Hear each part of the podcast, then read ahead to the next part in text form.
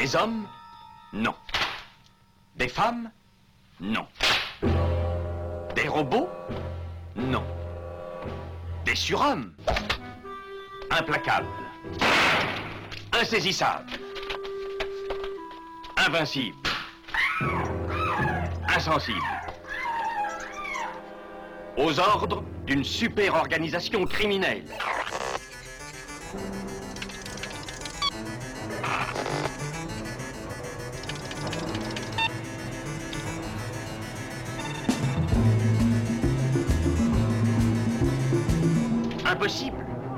Rien n'est impossible pour... Culture prohibée. Bienvenue pour ce nouvel épisode de Culture Prohibée. Culture Prohibée, c'est l'émission hebdomadaire de la culture planète du Ciboulot, coproduite par Radiographite, graphite.net et animée par l'équipe des films de la Gorgone, les films de la Gorgone.fr. Culture Prohibée, c'est aussi un profil Facebook et un podcast disponible sur différentes plateformes. Tous les détails sont sur le blog de l'émission culture-prohibée.blogspot.com. The year 2000. America is a vast speedway. People line the streets to witness the greatest drivers on earth in a race from sea to shining sea. This is a death race. You finish first, or not at all. Death Race 2000. Every car a deadly weapon. Every spectator a potential point.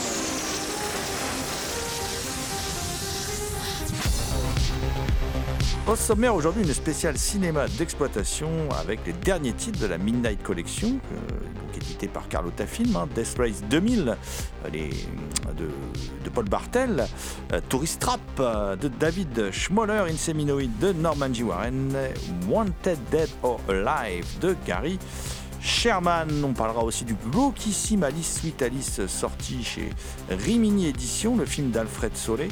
On parlera également, ça s'est édité chez l'atelier d'image, du sous-estimé Les Chiens de guerre de John Irvine.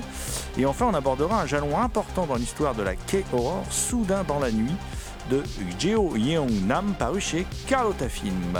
L'équipe de Culture Prohibée remercie Blanche Aurore Duo, Sandrine Hiver, Lucie Mottier et Jean-Pierre Vasseur pour leur aide sur cette émission.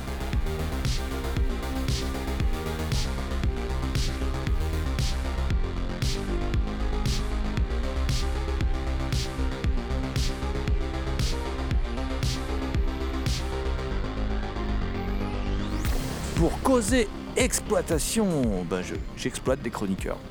C'est comme ça, voilà. Euh, et ils sont réunis dans ce studio. hein. Il y a Damien Demey, dit la bête noire de Compiègne, un archéologue animal en quête de cultures souterraines et oubliées. Bonjour Damien. Salutations à toutes les entités conscientes non exploitées qui nous entendent. Également présent John Ferret, dit l'homme mystère, un libraire fou qui vous conseille d'aller flâner du côté de la librairie du labyrinthe à Amiens. Hi John. Bonjour à toutes et bonjour à tous. Thomas Roland, dit le loup-garou Picard, constitue le dernier membre de cette équipe, mais the last but not the least, bien sûr, hein, le créateur de À l'écoute du cinéma diffusé sur RCA, qui chaque nuit de pleine lune rédige de sanglants écrits pour la revue Prime Cut, dont il est rédac chef. Salut Thomas.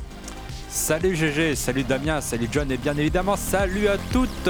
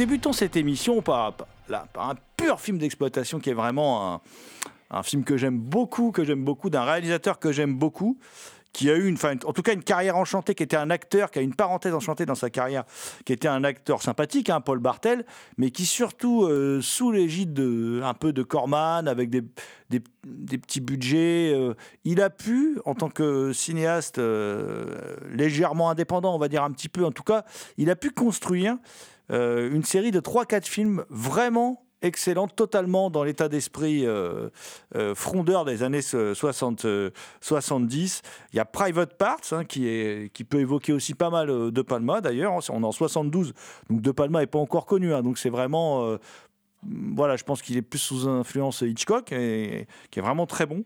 Euh, il y aura Cannonball en 76, et puis euh, le summum de sa carrière, Eating Raoul en 1982. Bon, après, il va réaliser d'autres trucs.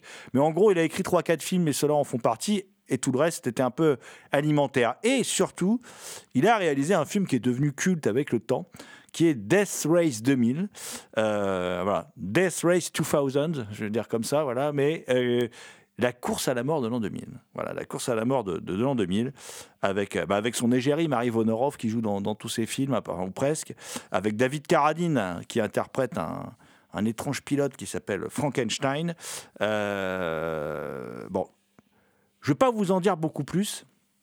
De toute façon, je vais passer la parole à, à, mon ami Damien qui a découvert donc cette, cette course à la mort de, de, l'an 2000, euh, qui est donc euh, une course organisée dans une Amérique devenue dictatoriale, euh, un peu voilà, c'est les jeux du cirque. Hein, euh, et euh, cette course est une course où en fait les concurrents, dont Stallone d'ailleurs, hein, sont, un tout jeune Sylvester Stallone, euh, ont le droit de tuer. Donc voilà, ils roulent. Euh, S'ils tuent un enfant, ça rapporte tant de points. Un handicapé, ça rapporte tant de points. Voilà. Alors le film a connu un, remake, donc c'est pour ça qu'on connaît un peu le principe.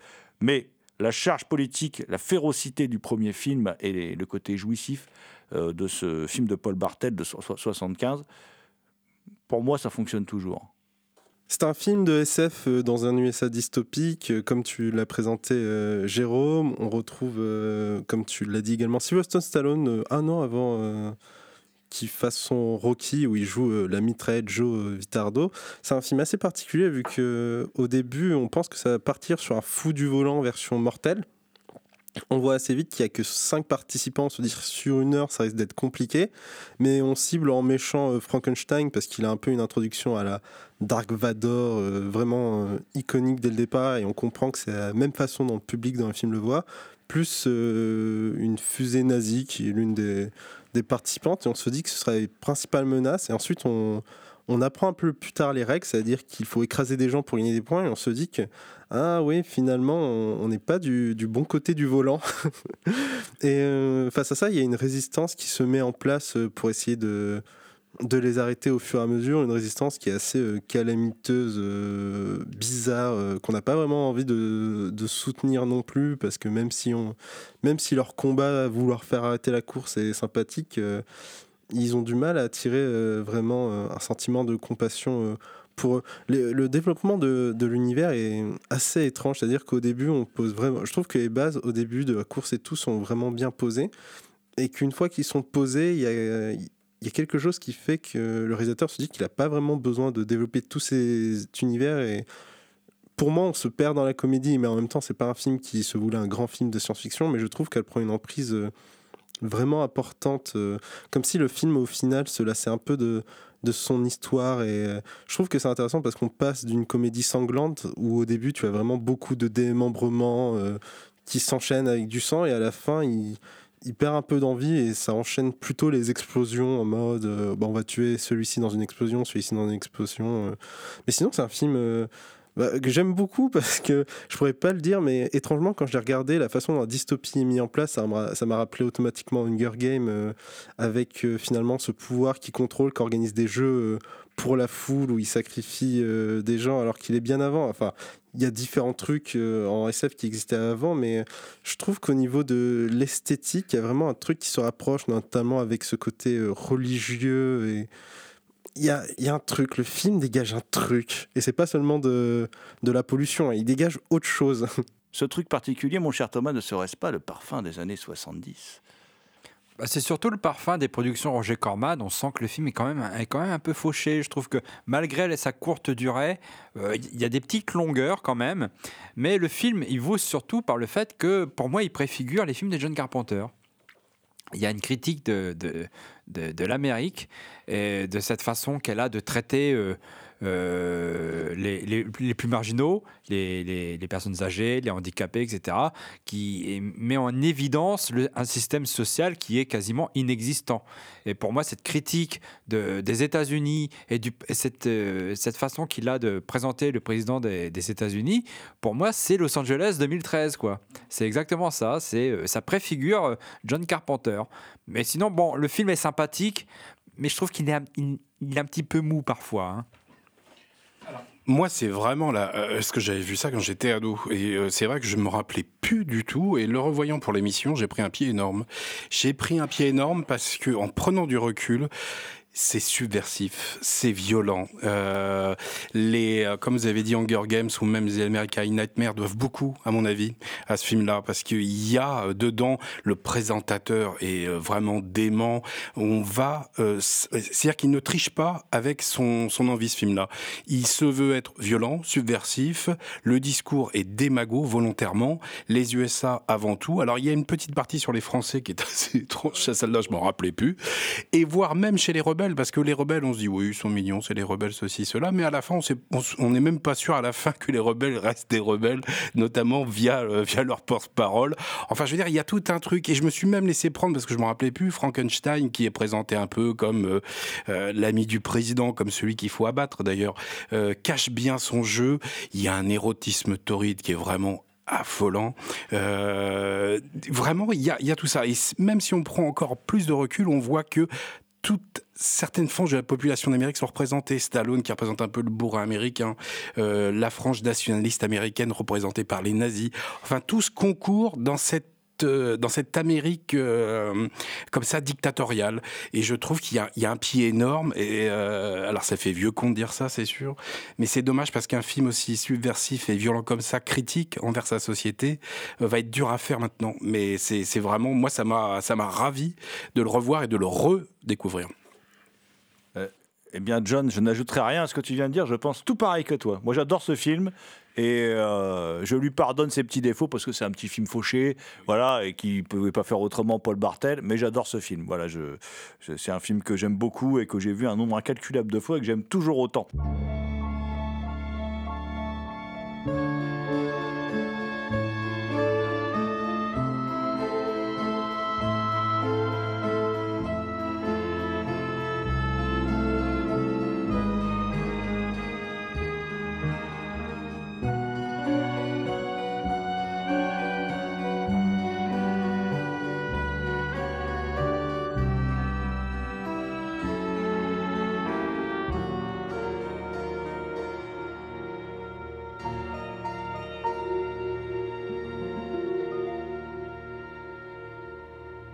Autre film que j'aime bien, on va sortir de la Midnight Collection, on va les faire dans l'ordre, euh, euh, comment dire, euh, dans l'ordre chronologique. Hein, voilà.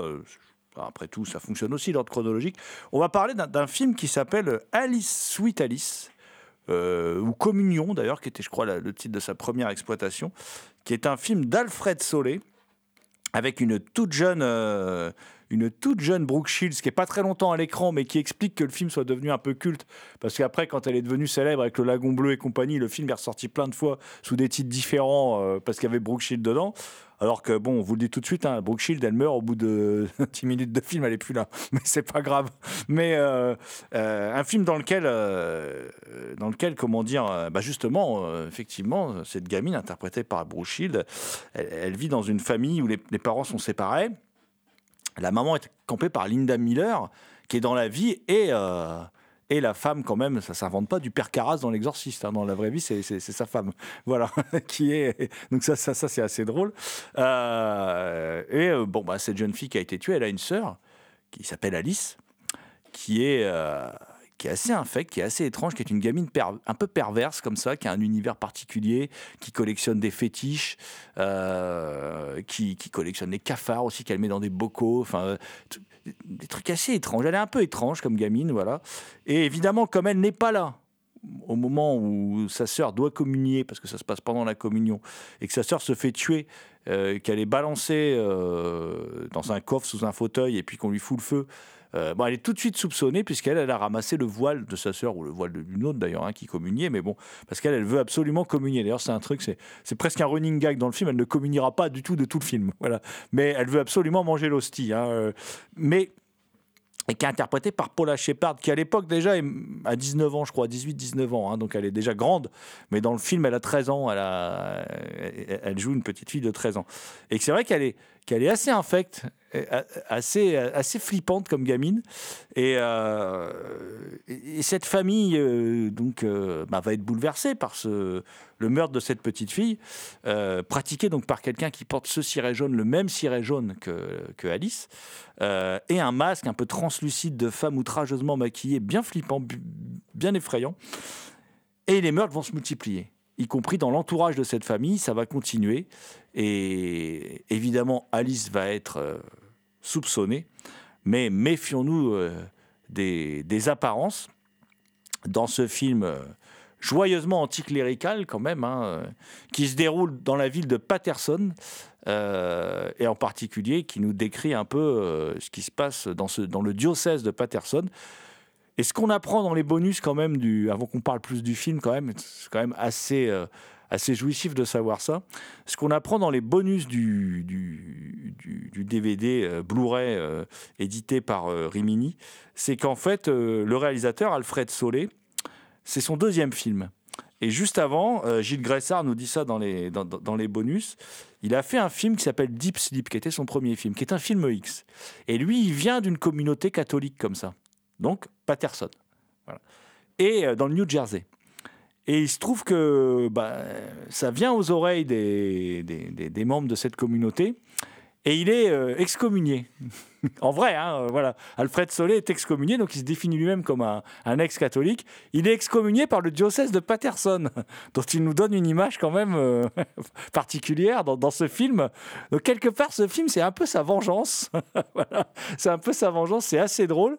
Alfred Solé, qui tourne quand même, c'est vraiment dans le petit cinéma d'exploitation, c'est un film qui coûte 350 000 dollars, donc qui est tourné sur une très longue période. hein, et, et dont les scènes de meurtre sont mises en scène par William Lustig, il faut le savoir. Il fait appel à William Lustig. Ce sont d'ailleurs des super scènes de meurtre. hein, euh, voilà. euh, Et, Lustig, hein, le réalisateur de Maniac, on on va pas le présenter plus que ça. Et euh, dont la co-scénariste Rosemary Ridvo, faut savoir, est sa- est la voisine de, de Alfred Solé. Elle fera que ça au cinéma dans sa vie. C'est sa voisine. Il, bossait avec elle sur le script parce qu'elle habitait à côté. C'était pratique. Ils ont fait ça une fois, voilà. Et, Alfred Solé va peu à peu disparaître des écrans. Il va faire un film étrange, La Bête de l'amour, avec une, euh, euh, comment dire, qui se passe sur une île tropicale où une femme, c'est un triangle amoureux entre un, gorille, une femme et son, euh, son mari qui la bat. Voilà. Après, il fera un autre film que je n'ai pas vu, qui va pas fonctionner non plus. Et après, il, il- qui s'appelle Pandemonium. Et après, il se dirigera vers la télé, où là, il va faire une grosse carrière. Et il est mort en 2022. Son dernier fait d'armes est quand même. euh, Bon, un truc qui s'imposait pas, le remake de MacGyver, mais qui a bien marché hein, quand même, visiblement. Et, et- en gros, voilà sa carrière. Et c'est bête, j'ai envie de dire c'est bête, parce que ce film, tourné en plus dans des conditions donc très compliquées, avec en plus, faut dire les choses, Linda Miller allait pas bien euh, dans la scène, euh, dans la scène finale qui se passe dans l'église, par exemple. Faut savoir qu'elle, elle a fait une tentative de suicide pendant le tournage de la scène. Elle s'est tailladé les veines, donc ils ont été obligés d'arrêter le tournage, tout ça. Enfin, ça a été infernal. Donc un film très compliqué à tourner, euh, très fauché. Bah moi, je le sens pas quand je vois le film. Je- C'est un film qui m'a toujours plu. Je l'ai découvert gamin sur la 5 de Berlusconi, un lundi soir dans Les Accords du Diable. Et oui, vieux souvenir. Le film m'avait fait flipper. Aujourd'hui, me fait un peu moins flipper, mais je trouve qu'il garde ce côté malaisant, glauque. Euh, en plus, les meurtres, je pense que Thomas, il doit apprécier, sont très secs. C'est pas vraiment stylisé, c'est très réaliste. Enfin, il y a un parti pris euh, à la fois très travaillé, mais très vériste en même temps, qui est très, très étrange. Et euh, je trouve que le film fonctionne, fonctionne toujours très bien et que c'est un, exemple parfait de ce que le cinéma d'exploitation peut produire euh, en petits films horrifiques, flippants. euh, et puis, c'est quand même un film qui vient avant beaucoup d'autres slashers. voilà, donc c'est un peu un film euh, qui s'inspire beaucoup du Psychose d'Hitchcock, hein, mais qui, re- qui, qu'il revisite et qui, nous, qui, qui a un chaînon manquant, je dirais, entre, entre Hitchcock et Carpenter. Pareil, j'ai revu ça euh, et ça m'a frappé, euh, notamment déjà d'une le casting hein, et, et la protagoniste Alice qui est vraiment vraiment bien choisie, euh, tant dans son jeu que dans son regard que dans ses intentions. Ça c'est vraiment euh, assez formidable. Il y a un truc qui m'a troublé, c'est que le, le film est réalisé en 76, mais il situe l'action dans les années 60 et avec deux trois fois d'ailleurs des gros plans sur les portraits de Kennedy. J'ai toujours pas trouvé la relation, mais c'est c'est- pour fixer un moment, elle lit un journal où c'est marqué la victoire de De Gaulle. On est en 61, là. le, réalisateur parle de 61, lui, pour son film. D'accord, ok. Donc, parce que je me suis dit, tiens, c'est quand même assez étrange. Mais ce que j'adore vraiment, c'est qu'Alfred Solé sait nous manipuler. J'ai vraiment adoré le plan final. Est magnifique. Euh, Il y, a, euh, y a une ambiguïté, ambiguïté du tueur qui est, qui est vachement bien faite. Et il y a des scènes, notamment la, la scène du meurtre de la sœur, euh, qui est magnifiquement mise en scène. On n'a pas parlé, mais ça, c'est quand même assez incroyable. C'est le voisin qui est d'une, qui est un, côté malsain qui est vachement bien retranscrit, que Alice s'amuse à vraiment embêter. Il y a tout dans ce film-là et je suis étonné quand je t'entends Jérôme dire euh, le film a coûté euh, si peu où le mec arrive à un résultat comme ça. Euh, ça donne foi vraiment. Encore une fois, une histoire d'époque, mais pour si peu, on peut faire quand même peut-être pas un chef-d'œuvre ou un, un grand film de cinéma classique, mais tout du moins un film qui tient réellement la route et même en 2022, on peut dire encore ça tient la route. Le film est très surprenant, il a un second souffle où on se fait prendre, qu'importe euh, ce qu'on en pense. euh, Mais c'est parce qu'il a une introduction, euh, une première partie vraiment solide. Vers la fin, elle souffle un peu parce que on repose, on, part directement, on se repose sur les attentes, on, s'imagine qu'on voit déjà ce qui va se passer. Et non, pas du tout. Le voisin est extrêmement malaisant, tu as raison, John. Il est pas, il fait pas peur, on se doute qu'il va se passer un truc avec lui, mais il y a un truc où on veut le repousser, mais c'est- un énorme pédophile, en fait. Voilà. Ouais. Énorme au sens où il est gargantuesque, son physique, Ouais. il est pédophile. Et dans la vraie vie, il était, euh, il s'habillait en clown et il faisait des spectacles, je crois, en clown ou je sais plus quoi. Il récoltait de l'argent pour l'église. Hmm. Voilà. Donc euh, ça, ça rajoute à la charge anti, euh, anticléricale du film. Oui. La, la scène, euh, d'un, enfin le premier meurtre est euh, extrêmement choquant. Je ne sais pas si c'est lié au fait qu'il y a un anorak jaune et que à cause de Jordi dans ça, c'est un truc qui me, qui me piège. Il y a aussi toute la dimension religieuse qui joue énormément. S'il voulait se venger de sa communauté, c'est, réussi. Mais euh, voilà, je trouve que c'est un, film, euh, comme tu l'as dit, les scènes de, de meurtre sont marquantes. En fait, il y a plusieurs scènes qui sont marquantes, mais euh, différemment. bah, toutes les scènes avec le voisin le sont aussi. Les scènes de meurtre ont quelque chose d'assez particulier dans. C'est peut-être dans, dans la façon. dans- C'est plus dans la façon dont les scènes de violence se produisent. Comme tu l'as dit, c'est vraiment très cru et ça fait. euh, la dimension religieuse et enfantin qu'il y a derrière euh, renforce euh, la totalité, donne une structure bah, violente et désagréable, mais dans le bon sens du coup.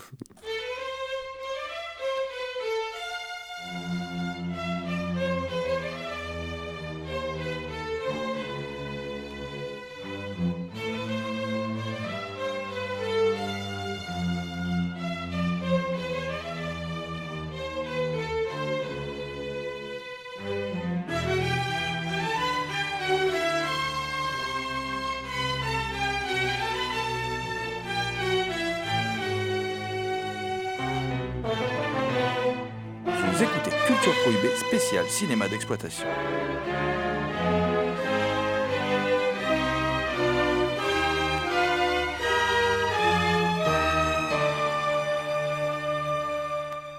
Autre metteur en scène qui s'est créé des ambiances malaisantes, euh, l'un des, meilleurs poulains de l'écurie Charles Band avec Stuart Gordon, c'est euh, David Schmoller. Et David Schmoller, en 79, il fait un, un film qui s'appelle Tourist Trap, qui là aussi est un film qui est. euh, bon, c'est pas un pur slasher, mais on est déjà dans une ambiance un peu slasher, un peu, un peu particulière, avec, une, euh, avec un Chuck Connors bien flippant, et puis euh, une toute jeune Tanya Roberts, hein, euh, également drôle de dame, hein, qui, fait drôle de dame. Et euh, David Schmoller, c'est quand même le mec qui a fait Fou à tuer, Puppet Master, Catacombs, The Arrival, qui sont quand même le haut du panier de la série B fauchée aux États-Unis. D'ailleurs, on oublie que c'est des séries B fauchées, c'est carrément des très bons films. Fou à tuer, vraiment un film sidérant, effrayant, euh, euh, qui est d'ailleurs disponible chez Sidonis Calista, qui est ressorti dans une édition chez Sidonis Calista. Et puis Tourist Trap, c'est un de ses premiers travaux là qui, qui ressort chez, chez Carlotta, mon, mon cher Thomas, qui est un, un film que j'ai eu plaisir à revoir. Oui, c'est un film assez surprenant parce que tu parles de, Chuck Connors là. euh, en fait, c'est une bande d'amis qui, je crois, ont une panne ou euh, quelque chose comme ça et qui s'arrêtent dans une station-service. Et il y a une maison euh, pas loin et le propriétaire leur- les propose de les héberger pour la nuit. Et il a un musée de cire. Il leur fait visiter un musée de cire qui est assez étrange et qui est quand même un petit peu morbide hein, quand même. Et donc, ils vont passer la nuit chez ce bonhomme qui a l'air très sympathique, très avenant, hein, genre euh, un, cutéreux sympathique, quoi. Et puis, mais les choses ne vont pas se passer si facilement que ça. Et c'est un film qui est quand même. euh, euh, qui arrive à installer une ambiance assez, assez étrange, assez glauque. hein. Plus on avance et plus ça devient vraiment malaisant. Et ce personnage, on découvre très vite que Chuck Connors, hein, c'est pas, pas une surprise que Chuck Connors, c'est un mec assez étrange qui a, et qui a un étrange pouvoir aussi, hein, euh, si je me souviens bien. Et euh, on découvre qu'il y a un lien avec ce- cet étrange musée de cire. Et il y a des scènes assez, euh, assez glauques, notamment euh, euh, il a un atelier dans, sa cave où il transforme les gens en, en, en- en- en- en- en mannequins de cire. c'est assez éprouvant, c'est assez glauque. Et euh, tout ça, c'est très bien foutu. Effectivement, on peut penser à Psychose aussi, euh, cette maison reculée, ce personnage qui vit un peu en solitaire. euh, euh, ça peut fait penser à Psychose. Et il installe une ambiance assez morbide, assez, étrange entre le, fantastique et le fantastique et le film d'horreur. non, c'est vraiment un- une chouette surprise, un, bon petit film d'horreur, ce Tourist Trap. Et le film débute par un prologue euh, avant qu'on voit ces, ces petits jeunes arriver là où il y a un meurtre qui est incroyablement mis en scène, qui est terrifiant. Euh, euh, parce que le film a quand même un petit ventre mou à un moment, hein, mais on lui pardonne, c'est des petits films fauchés quand même, et, c'est quand même le haut du panier, c'est quand même vraiment excellent. C'est un très bon metteur en scène, hein, Schmoller, mais le premier meurtre là, il, qui intervient assez vite dans le film, ah, tout de suite au début, et n'est-ce pas, John, il, est marquant ce meurtre? Ah, marquant. C'est là qu'on voit aussi l'apport de Pino Donaggio à la musique qui est, euh, qui est toujours assez, euh, assez formidable. Mais surtout, dès cette première scène, euh, le cadrage comme aussi les sortes de poupées qui sortent comme ça, parce que des fois la musique s'arrête, on voit des choses dont on ne on prend pas tout de suite la mesure, on se dit tiens c'est- quand même assez étrange tout ça. Et euh, ça, instaure vraiment un, climat très très étrange. Mais moi j'ai pris un pied énorme à, à revoir ça puisque euh, y a euh, des vrais personnages qui sont là. Il y a une des protagonistes qui va peut-être être attirée par euh, par le, le méchant euh, du film. Il y a cette femme qui est refaite dans une sorte de euh, d'enfoncement de mur qui on le devine était euh, peut-être la femme euh, de la personne qui accueille et on appuie sur un bouton. Enfin, il y a toute une histoire de montage, de choses euh, qui sont assez étranges et qui montent, en, qui montent crescendo comme ça, quoi. Et vraiment, on a, euh, on a euh, ce côté très étrange. Et surtout, il y a le fantôme, pour moi, j'ai trouvé, de Massacre à la tronçonneuse dedans. C'est-à-dire que, que la maison fait étrangement penser à, tout ça. On, a, on sait qu'on arrive chez quelqu'un qui n'est, pas net, qui n'est pas normal. Et voilà, il y a, moi, j'ai adoré ce film-là. Et voilà. Donc on vous le conseille vivement, c'est chez Carlotta. J'ajouterais juste que vous pouvez réécouter une de nos anciennes émissions sur le- comment dire, les films de la Master, la série des Puppet Master, puisque cette obsession euh, des automates, eh bien euh, Schmoller va, euh, la sublimer dans Puppet Master, euh, qui va devenir carrément une franchise de la, de la série B horrifique euh, reconnue dans le monde entier.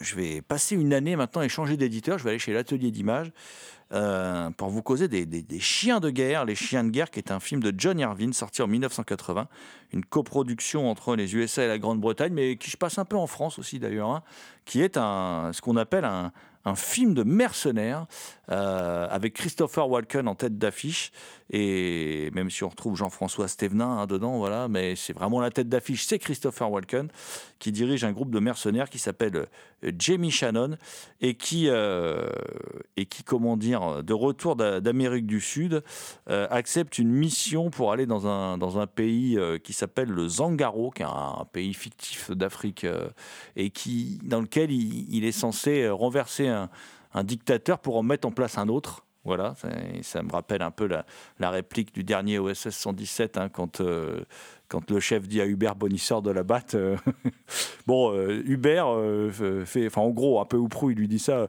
Hubert fait, fait ce qu'il faut, mais surtout pas de coup d'État, bah, parce qu'après il faut enlever un chef d'État, après il faut qu'on en remette un autre, alors ça nous coûte beaucoup d'argent à l'État français, tout ça, voilà. Donc, voilà, c'est pas l'État français, mais bon, voilà. Et bon, j'arrête de rigoler parce que c'est pas un film drôle d'ailleurs, et c'est un un film euh, photographié par Jacques Cardiff qui avait réalisé l'un des premiers films sur le sujet, Le Dernier Train du Katanga, qui est un, film, euh, voilà, l'un des sommets du genre du film de mercenaires. Et moi, je trouve que ces deux films-là, Thomas, ce film de John Irving et le, film de Cardiff, ont pas mal de choses en commun, et en particulier le fait que c'est peut-être les deux meilleurs films de ce sous-genre de film qui est le, le film de mercenaires. Les, Les Chiens de guerre, en fait, c'est- le premier long métrage de John Irving pour le cinéma. Avant, il avait fait que de la télé, des, séries, télé, euh, des téléfilms, etc. C'est son premier long métrage. C'est l'adaptation d'un roman de, de Frederick Forsyth qui raconte que pour euh, faire des recherches pour son roman, il a rencontré des, vrais mercenaires, des vrais trafiquants d'armes. Et plus tard, il a dit euh, les trafiquants d'armes, c'est les gens les plus terrifiants que j'ai pu rencontrer dans ma vie. Et John Irving aussi, euh, c'est pas, c'est pas. Euh, il vient pas de n'importe où parce que John Irving, il a vraiment filmé la guerre. Et c'est vraiment un mec qui a, été sur le terrain, il a vraiment filmé la guerre. Et je trouve que donc là, ça se ressent dans ce film. C'est un film qui effectivement, tu l'as dit, GG, qui ne rigole pas. C'est un film, euh, c'est sec, c'est violent, c'est âpre. Euh, donc c'est l'histoire de James Shannon qui revient d'Amérique du Sud et lui il veut raccrocher, il veut retrouver euh, une femme qu'il aime euh, puis euh, éventuellement aller vivre une autre vie dans un- une autre région des États-Unis. Mais bon, visiblement, ça se passe pas comme il veut. Et finalement, il accepte cette mission d'aller renverser un chef d'État bon, qu'on imagine très inspiré par Idi Amin Dada ou Mobutu, etc. hein, donc aller renverser un chef d'État avec son équipe. Et il faut savoir que euh, les scènes d'action, notamment la scène d'action finale, c'est réalisé par John Irving. C'est pas une deuxième équipe, c'est lui qui réalise tout. hein. Et donc, euh, c'est pour un premier long métrage, on voit bien déjà euh, la patte de John Irving, un cinéma sec, violent, euh, qui ne fait pas de concessions par rapport à l'action, comme on le voir plus tard, euh, par exemple, dans, Le Contrat, un grand film avec Arnold Schwarzenegger, n'est-ce pas, euh, Jérôme? Un film avec un scénario très ténu en fin de compte, mais qui tient grâce à la mise en scène, qui est un bon film. Je suis d'accord avec toi, c'est un bon film. hein. Et euh, faut savoir qu'en fait, Les Chiens de guerre a été réécrit par Michael Cimino. Et c'est Michael Cimino qui a euh, incité euh, John Irving à prendre Christopher Walken. Parce que la coproduction américaine voulait un, acteur américain, mais les, John Irving n'était pas trop d'accord. Mais finalement, ils ont pris Christopher Walken, qui n'était pas très connu à l'époque et qui avait joué dans déjà Voyage au bout de l'enfer. C'est Michael Cimino qui a retravaillé le scénario, qui l'a conseillé à, à John Irving. Et donc, par rapport à ce personnage interprété par Christopher Walken, je trouve que ce que dit euh, John Irving sur ces mercenaires, c'est que ce sont des gens qui n'ont rien à perdre. Ce sont des gens, euh, il, les, il les dépeint comme des, des, des personnages solitaires euh, qui, euh, en fait, se donnent à fond dans leur boulot parce que, bah, après moi, le déluge, quoi. Puis surtout, bah, ils n'ont pas, d'idéal, ils n'ont pas d'idéaux. Et bah, ils se donnent à fond dans leur truc. Puis ils se disent, bah, si on, si on perd, tant pis. Voilà. Et cette version avec Tom Berenger, qui apparaît peu et donc qui n'a plus sa femme non plus, pour moi, elle va dans ce sens. Parce que le seul personnage qu'ils vont voir, que Christopher Walken va voir et qui refuse de les rejoindre, lui, il est marié. Et parce qu'il est marié, il veut pas quitter sa femme et ses enfants, il veut pas euh, retourner dans l'enfer euh, d'une nouvelle mission euh, là, là-bas en Afrique de l'Ouest, etc. Donc, effectivement, Les Chiens de guerre, c'est un film méconnu. hein, moi, il me semble que c'est un film méconnu. Mais en tout cas, pour moi, c'est un excellent film de John Irving qui est à redécouvrir.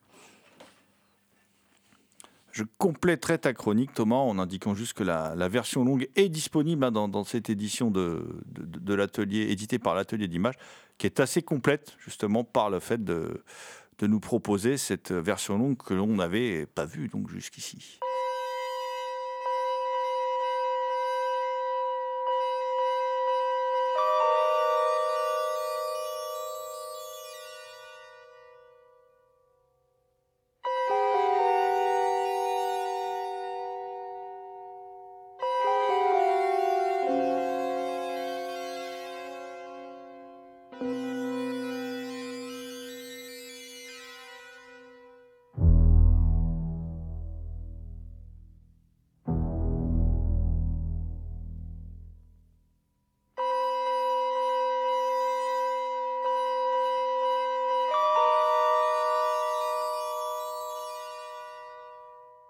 Écoutez Culture Prohibée.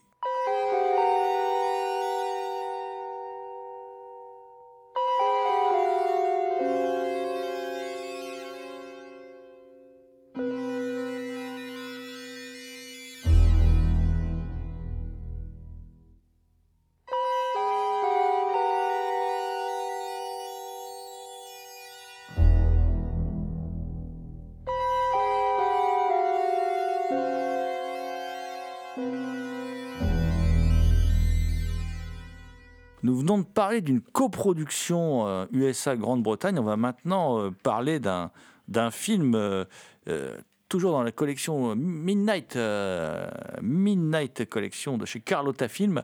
Euh, In Seminoid, un film de Norman G. Warren, un, un, un Briton spécialiste de la série B fauchée, quand même, notre ami Norman G. Warren. N'est-ce pas, mon cher Thomas? Oui, Norman G. Warren, qui est connu pour plusieurs films d'horreur, plusieurs films fantastiques, mais aussi pour quelques polissonneries. Je pense que tu connais ces polissonneries, euh, mon cher GG. Et donc euh, là, Inséminoïde est réalisé en 1981 et ce n'est ni plus ni moins qu'un succès d'année de Alien de Ridley Scott. Voilà, mais, mais avec beaucoup plus de, beaucoup plus de sexe, euh, beaucoup, plus polisson. hein. C'est aussi beaucoup plus gore. hein, euh. Donc c'est fauché, mais ça tient parfaitement la route. hein, c'est filmé en cinémascope.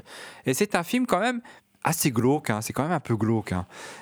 Donc c'est une, c'est une, une expédition euh, spatiale qui, qui est sur notre planète et qui euh, retrouve des traces d'une ancienne civilisation donc sur cette planète et qui explore tranquillement jusqu'à ce qu'il il tombe sur un os quand même, enfin des cristaux plus exactement. Et là, ça va partir en sucette, si j'ose dire. Euh, notamment, il y aura une, une des membres euh, de, de l'expédition qui va faire un, rêve étrange où elle est euh, violée par une étrange créature. Mais en fait, ce n'est pas qu'un rêve, parce qu'elle est vraiment violée, puis la créature la met enceinte. Et à partir de là, ça va vraiment mal se passer pour toute l'expédition. C'est entre le film le film de science-fiction. Alors ça fait, moi, ça me fait beaucoup penser à Space 1999 hein, au niveau des décors, etc. Euh, Cette série télé avec Martin Landau, hein, qui, est culte, hein, qui a eu, mais qui n'est pas allé au-delà de deux saisons. Il faut dire aussi que la deuxième saison était beaucoup moins bien. Et donc moi, ça me fait beaucoup penser au décor lunaire euh, de cette série. Donc on voit bien que c'est fauché, ça va être dans une grotte ou quelque chose. Où ils ont rajouté quelques meubles des trucs en plastique par-ci par-là. Et euh, donc finalement, mais Norman G. Warren, il s'en sort très bien. Je trouve que le film est- est vachement bien foutu, c'est bien découpé, et puis parfois c'est gore, quoi. Parfois c'est vraiment gore, et c'est aussi malsain, parce que cette scène de, de viol, elle est quand même bien glauque. hein. Euh, Je sais pas ce que t'en penses, toi, GG. Bah, bah, je pense que notre ami bouffe à tous les râteliers. Hein. God Told Me To de Larry Cohen, euh, les... avec le viol en apesanteur. hein, euh, comment euh, euh, il y a un peu de Rosemary's Baby, du monstre est vivant aussi de Larry Cohen. Il y a, enfin il y a de tout. Hein. L'ami Norman G. Warren, lui, il pique tout ce qu'il peut piquer. Et puis à la fin, il fait le truc à sa sauce, hein, comme d'habitude. euh, petit film fauché, mais qui ressort du lot par, par son côté un peu pervers, un peu étrange, euh, un peu voilà, parce que bon, le film a des longueurs, le film a. Après, c'est son casting le, le plus le plus prestigieux quand même. Il y a Jodie Gleason qui est excellente, mais il y a et puis mais, mais il y a surtout Stéphanie Bickham qui est, qui quand même une actrice euh, voilà qui a, une belle carrière quoi. hein. Bon, je sais pas comment elle est atterrie dans ce film, mais elle est là. C'est quand même le film le plus, je pense, le plus gros budget de sa carrière, même si c'est fauché. Euh, et effectivement, ce qui fait la différence avec plein d'autres euh, d'autres films euh, qui sont des sous-aliens, que je rapprocherais d'ailleurs, euh, je rapproche peut-être plus de la galaxie de la terreur, par exemple, euh, de Bruce Declark euh, dont on avait parlé, parce que il a cet aspect très, effectivement, très sexualisé, très pervers, très, très, du coup, qui, fait que c'est une série B un peu à part dont on se souvient. C'est du pur cinéma d'exploitation. Toutes ces scènes sont complètement gratuites, faites pour faire venir le, spectateur mal alpha dans les salles. hein, puis euh, voilà, ça va pas plus loin que ça. Mais effectivement, c'est bien troussé. Norman J. Warren euh, sait y faire euh, lorsqu'il s'agit de, de mettre en scène une production avec peu de moyens. Il sait rendre tout cela un peu, comment dire, un peu rythmé, un peu instaurer une ambiance de suspense. Tout ça, il maîtrise bien. Parce que ces autres films sont un peu différents. D'habitude, il met un peu de l'humour, c'est un peu ironique, euh, il dynamite un peu ses films. euh, Enfin, il dynamite le fait que ses films soient un peu fauchés euh, en, faisant un peu de, satire, d'humour, etc. Mais là, là, ça rigole pas du tout. hein, c'est vraiment. Moi, je trouve que le film il est vraiment glauque de bout en bout. Pour moi, c'est son meilleur film, je pense. Peut-être avec Satan Slave, mais je pense que c'est son meilleur film en tout cas. Ouais, donc euh, bah, totalement, je vous rejoins. Euh, série B, bien troussée, fauchée, mais bien, bien troussée. Moi, je retiens surtout euh, deux grandes séquences. la poursuite du premier contaminé, qui est vraiment excellente. Évidemment, tu l'as dit Thomas, le, cauchemar, hein, qui, qui est franchement glauque. Et surtout aussi dans le, dans le gore, le meurtre violent entre les deux femmes, qui n'hésitent pas dans les effets vraiment gore. Sinon, voilà, ça, ça remplit le contrat, c'est fun. Moi, je vais vous parler d'un film sorti la même année, mais qui est un, film un peu particulier, euh, puisque euh, c'est un film qui s'inscrit dans un contexte un peu particulier, que nous rappelle très bien d'ailleurs dans les, dans les bonus. euh, Antoine Coppola, qui est historien et professeur de cinéma à l'université Song Kyung-kwan de Séoul et qui est auteur du, dictionnaire du cinéma coréen paru aux éditions Nouveau Monde. Alors, c'est un film qui est vendu euh, comme le, euh, le film qui a un peu lancé la K-Horror. En fait, c'est un film qui surtout intervient dans un contexte particulier, comme nous l'explique Antoine Coppola. Alors, c'est, c'est embêtant. Enfin, si vous voulez, le truc qui est embêtant avec ce film, c'est qu'une fois qu'on a vu le bonus, on se dit, mais oui Et du coup, le film prend une autre euh, dimension, une autre saveur. Mais seulement, on peut pas avoir le bonus avant le film parce que sinon, euh, toute l'histoire est spoliée dans le, dans le bonus, quoi. Donc, c'est, c'est un peu frustrant. Donc, je sais pas trop comment vous conseiller de regarder cette euh, galette euh, éditée par Carlotta. Est-ce que vous commencez par les bonus? Que, Est-ce que vous commencez par le film? Ou alors, bah, soyez fous, faites comme moi, vous regardez le film, vous regardez les bonus, puis vous regardez le film du coup ensuite. Parce que, comment dire, la première vision, moi, je vous l'avoue, je vois ce film, je me dis, mais qu'est-ce qui a pu, qu'est-ce qui a pu générer ce culte autour de, ce film? Hein, euh, L'histoire, c'est simple. hein, c'est une femme qui est l'épouse comblée d'un professeur de, biologie. Ils ont une petite fille qui est, charmante. Ils, vivent dans un- une maison un peu, reculée, euh, euh, une très jolie maison. Elle, c'est une parfaite femme au, foyer. Et puis un jour, un jour, comment dire, ce mari euh, biologiste, il revient avec euh, une femme, Mihawk, une jeune orpheline, très jolie, hein, et qui, qui prend comme domestique, jeune orpheline qui ne, qui ne se sépare pas euh, d'une étrange poupée en bois censée la protéger contre le mauvais sort. C'est aussi la fille d'un chaman. Et elle est très mutique. Et il va y avoir conflit entre cette femme, une sorte d'attirance, répulsion. Elle va croire que cette femme, c'est le mal qui arrive dans le foyer et que euh, ben, les esprits maléfiques vont entrer dans la maison pour détruire la, famille. Et euh, la première fois que je vois ce film, je me dis euh, oh bon ben ouais c'est sympathique, mais bon c'est c'est quand même fauché, c'est quand même c'est un petit film d'exploitation sympa, mais mais voilà ça va pas au-delà. Et puis je regarde les bonus et là euh, je vois Antoine Coppola qui nous explique un peu comment le film s'est fait, dans quel contexte. C'est-à-dire qu'on est un peu là on est en Corée, euh, un peu entre deux dictatures. hein, où une fois de plus, il y a eu un. On est à la fin des. Enfin, au début des années 80, où euh, le précédent dictateur a été saqué, éliminé, et puis le, nouveau pouvoir qui se met en place euh, dit maintenant bon, avant, on n'avait pas le droit de montrer ça au cinéma. Montrer, maintenant, vous avez le droit de montrer de l'érotisme euh, vous n'avez pas le droit de critiquer ça, mais vous avez le droit de mettre tel ou tel sujet dans le film. Alors, je peux pas vous dévoiler le film, donc du coup, je peux pas vous dire grand-chose. Ça peut paraître assez mystérieux ce que je vous dis là, mais du coup, ça donne un tout autre sens au film qui, une, qui, qui, qui- par, là, va pouvoir acquérir une dimension en plus euh, avec un petit sous-texte politique qui est, qui est pas inintéressant et, euh, et qui donne au film effectivement une autre dimension. Et puis en plus, c'est un, c'est un film euh, là, étonnamment sensuel. C'est étonnant, c'est-à-dire qu'un pouvoir très autoritaire dit quand même aux metteurs en scène les gars, maintenant vous allez pouvoir montrer de l'horreur et du cul. c'est quand même très étonnant. hein, voilà. Vous n'avez pas le droit de faire ci, de faire ça, mais alors par contre, les femmes à poil et puis les, meurtres et tout ça, il n'y a pas de souci. Voilà. Et du coup, bah, le réalisateur qui est malin, bah, il tire son épingle du jeu et il fait un film qui est un pur film d'exploitation. hein. Alors l'érotisme est très gentil, on est en 81, euh, on, est sous un régime très très autoritaire. Euh, évidemment, vous n'allez pas voir un déferlement, c'est pas euh, les films de Damiano qui débarquent en Corée. hein, voilà. Mais il y a vraiment cet étrange mélange euh, érotisme-horreur, mais à travers le prisme de la société coréenne, du coup, qui est, qui, est assez étonnant, puisque c'est pas une vision classique comme on en voit, nous, dans, nos films d'exploitation. Et malgré tout, tout y est, hein, c'est-à-dire bah, les plans érotiques, est-ce qu'elle a peur d'elle Est-ce qu'elle a peur de son lesbianisme Est-ce qu'elle n'a pas plutôt envie de coucher avec elle Euh, Est-ce qu'elle a peur d'être cocu ou est-ce qu'elle a peur de, en fait, de tomber amoureuse de cette femme qui est désirable hein.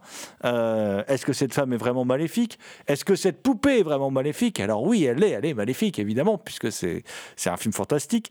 Et puis le, le réalisateur, il n'a pas beaucoup de moyens, mais il fait tout ce qu'il peut pour euh, faire des scènes chocs.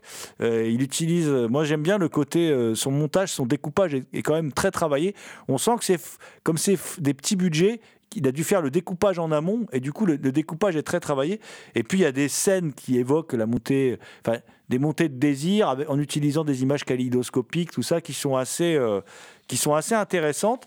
Donc euh, effectivement, alors comme je vous le disais tout à l'heure, ce n'est pas, euh, ce n'est pas le chef-d'œuvre hein, que semble euh, auquel on pourrait s'attendre. On va pas découvrir une perle, un chef-d'œuvre absolu comme euh, on a pu en découvrir dans d'autres éditions sorties par Carlotta ces, dernières années. Non, c'est une série B, voilà, de très bonne facture et qui est quand même excusez-moi, mais qui est quand même très particulière, puisque c'est un mélange d'érotisme, de sorcellerie, de chamanisme et de poupées maléfiques. On en a pour notre argent quand même en termes de série B. Donc euh, je, vous le conseille, euh, je vous le conseille vivement parce que le film, comme je vous l'ai dit, effet visuel très très sympa et puis gros travail sur le son, en particulier sur la réverbération, tout ça. Enfin, il y a un gros boulot qui est fait par le metteur en scène pour instaurer une ambiance un peu flippante qui du coup, euh, bah, qui du coup passe, passe très bien et a bien supporté l'épreuve du temps en fait et, ça donne un film euh, qui a une patine toute particulière et que donc je vous conseille vivement. Ça s'appelle Soudain dans la nuit, c'est de Go Yeong Nam, c'est sorti en 81 et euh, je sais pas si c'est un classique de la K-Horror, mais je comprends en tout cas que le film ait pu euh, générer un, un tel engouement puisque c'est c'est quand même euh, voilà un exemple de ce que euh, le cinéma d'exploitation coréen euh, pouvait produire je pense dans le meilleur du dans le haut du panier quoi. Voilà je, pense que c'est ce qu'on peut trouver de mieux dans, le cinéma d'exploitation coréen de l'époque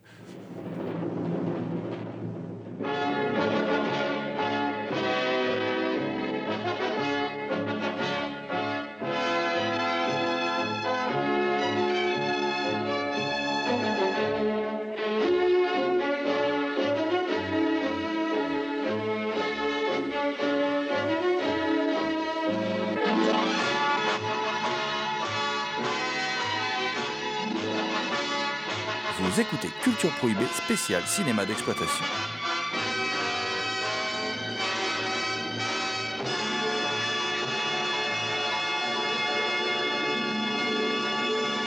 Ah, nous allons terminer cette, euh, ce voyage dans le cinéma d'exploitation par un film plus récent. Alors, on l'a gardé pour la fin parce qu'on on en a déjà parlé. On avait fait une émission spéciale Gary Sherman euh, la, la- saison précédente. On l'avait on l'avait un peu évoqué. Euh, C'est euh, Mort ou Vif, euh, Wanted Dead or Alive de Gary Sherman, donc un film de 86 avec Rutger Hauer. D'ailleurs, il paraît que ça a été compliqué sur le tournage entre, entre Gary Sherman et Rutger Hauer, qui est une sorte de. bah, vous connaissez tous Steve McQueen au nom de la loi, qui est une sorte d'hommage. Hein, euh, c'est, pas Joss Randall, là, il s'appelle Nick Randall. Et il est devenu chasseur de primes, il travaille avec la CIA. Et puis un jour, bah, évidemment, il est confronté à Malak al-Haim, qui est un très très très méchant terroriste, bien évidemment. Et surtout que la, CIA va l'utiliser comme appât. Et ça, il va pas trop pas trop aimer notre ami euh, Nick Randall, sans compter qu'en plus euh, son entourage va être décimé hein, euh, à cause de tout cela. Donc ça va le mettre grave en colère. Et bah, le film va aller crescendo jusqu'à un final d'une grande subtilité quand même, mon cher Thomas, qui est quand même euh, qui en fait un film vraiment typique. Ça pourrait être produit par la Canon quasiment quoi. Mais tout le film est d'une grande subtilité, euh. Euh, moi, je trouve vraiment pas ça terrible. hein. Je trouve que c'est rempli de clichés, puis je trouve que c'est pas très bien fait en fait. Euh, je trouve que le film il est un peu poussif. euh, je trouve pas que les scènes d'action soient, soient extraordinaires. Mais il y a ce passage qui est quand même euh, assez euh, étrange où il plastique un, cinéma où il joue Rambo. Et dans ce cinéma, évidemment, qui va voir Rambo bah, Des enfants. Donc. Je veux dire, le film, il tient pas la route, quoi. Juste, rien que pour ça, le film, pour moi, il perd en crédibilité, mais alors totale, quoi. Mais ouais, plusieurs fois, j'ai voulu redonner une chance à ce film, mais non, il n'y a pas moyen, quoi. C'est vraiment pas un bon film. Je te trouve un peu dur. Euh, alors, c'est pas un grand film, on est d'accord. Euh, on sait aujourd'hui que Gary Sherman a- bon, et Rutger Hauer, c'était très tendu. Et que Gary Sherman n'a pas maîtrisé grand-chose sur le film, en fait. hein, euh, et bon, euh, mais bon, tu parlais des enfants. Les enfants, ils prennent cher dans ce film quand même. C'est, il y a la petite patte quand même un peu sadique de notre ami Gary Sherman, hein, quand même. hein, mais euh, après, le film est quand même assez spectaculaire. Il y a beaucoup de scènes d'action. C'est quand même assez violent. Après, je, je pense que le principal handicap du film, en dehors de son scénario qui, c'est clair, euh, est un scénario bas du front, euh, voilà. euh, mais le principal euh, défaut du film, c'est Rutger Hauer, parce qu'en fait, je trouve qu'il n'est pas il n'est pas adapté à son personnage, il surjoue un peu, il est, je sais pas, je trouve pas crédible dans ce rôle de de, de, chasseur de primes. euh, je sais pas, moi j'aurais vu un acteur qui fait plus cowboy, quoi, qui fait plus, voilà, un, mec à la Clint Eastwood, euh, voilà, enfin en 87 il s'embêtait déjà plus beaucoup avec ce genre de rôle, mais en tout cas un type qui fait plus rustique. Euh, Rodger Hauer, euh, il n'a pas le physique de l'emploi, quoi. On a l'impression qu'il sort de, de, de- comment dire, de, de, de Blade Runner, quoi, et puis qu'il débarque là, peroxydé, et puis. euh, et puis tout, tout fait cliché, son, son, son- son- truc, sa vie sur le bateau, sa petite copine, tout ça, tout fait cliché. Mais, mais par contre, ça envoie du lourd. Et puis le, le, le- le- ça tabasse, quoi, ça n'arrête pas. Il y a tout le temps de l'action. Mais, et puis le final, le, final vaut, vaut bien celui d'un film meilleur d'ailleurs, hein, qui est un peu sous-estimé par contre pour le coup. Mais vaut bien le final du Cobra de George Pan Cosmatos. C'est, on est un peu dans cet état d'esprit quand même, voilà. Ah, c'était un grand cliché dans les années 80, les, dans les films d'action, le final qui se déroule dans une usine désaffectée. Ou même désaffectée ou pas, quoi. Ça, c'était c'était un gros cliché, ça. Oui, puis ça, et puis la décision du héros à la fin, qui est, qui est aussi un truc bah, qui est dans le, film de James Harris dans Cop, qui est dans le, qui est dans le, dans ce film-là, donc, euh, qui est dans le film dont, je parlais précédemment, euh, voilà, Cobra de George Pan Cosmatos. Bon, euh, c'est un truc qui revient souvent. Alors c'est assez jouissif, mais c'est très bas du casque, voilà. Donc bon, c'est pas le meilleur film de Gary Sherman, mais si vous voulez voir un film d'exploitation des années 80, mais vraiment typique des années 80, dans le sens euh, idéologique euh, du terme, euh, vous ne serez pas déçus, parce que c'est quand même bien au-dessus de, de la majorité des productions Canon. On va dire que c'est l'équivalent d'une production Canon haut de gamme.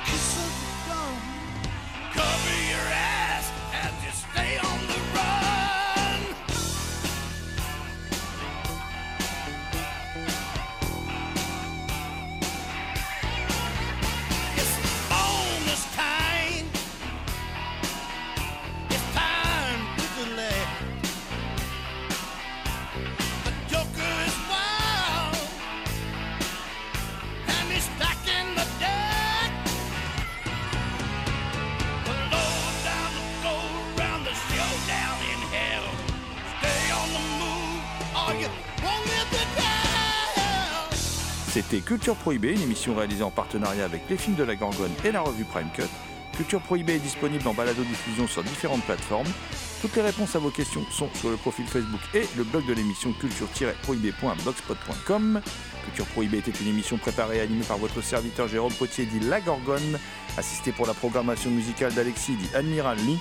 Une émission animée avec Damien Demé dit La Bête Noire de Compiègne, John Ferret dit L'Homme Mystère, Thomas Roland dit Le Loup-Garou Picard, and the last but not the least. Je veux bien sûr parler de Léo Magnin à la technique. Salut les gens, à la prochaine.